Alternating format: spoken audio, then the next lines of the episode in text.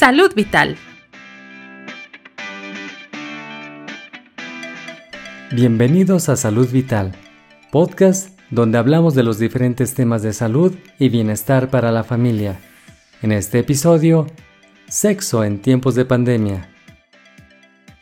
De acuerdo con una encuesta realizada por la Asociación Mexicana para la Salud Sexual AC, durante el confinamiento derivado de la pandemia de COVID-19, el 43% de las personas reportó una disminución en su conducta sexual, en donde se incluye la frecuencia coital, frecuencia de masturbación y otras conductas como las caricias, el uso de juguetes y pornografía. Así lo explica el sexólogo Alberto Esquivel es un contexto diferente y en esa medida las circunstancias nos obligan a que nuestra cotidianidad cambie. La sexualidad tiene que ver con todo lo que somos como personas.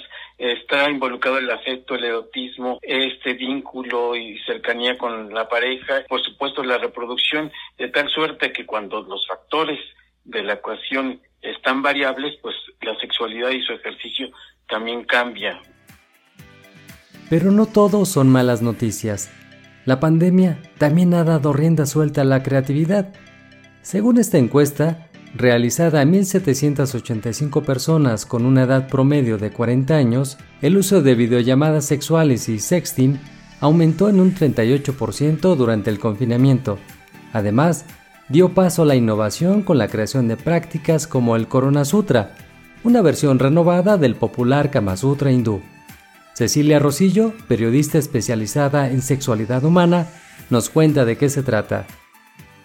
¿Qué posturas te pueden servir para si tu pareja tiene que salir, puedas tener menos riesgo de contagiarte de coronavirus? Pues todas aquellas en donde no tengas la cara a cara. Evidentemente no es lo mismo que las gotitas de saliva estén enfrente de tu cara a que te caigan en la espalda, por ejemplo, ¿no?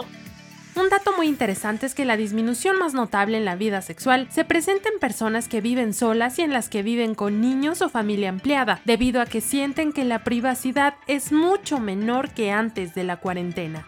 Y es que la disminución de la conducta sexual en pareja se asocia con el grado de ansiedad, depresión y estrés sufridos durante el confinamiento. Esto fue Salud Vital. Te esperamos en el próximo episodio.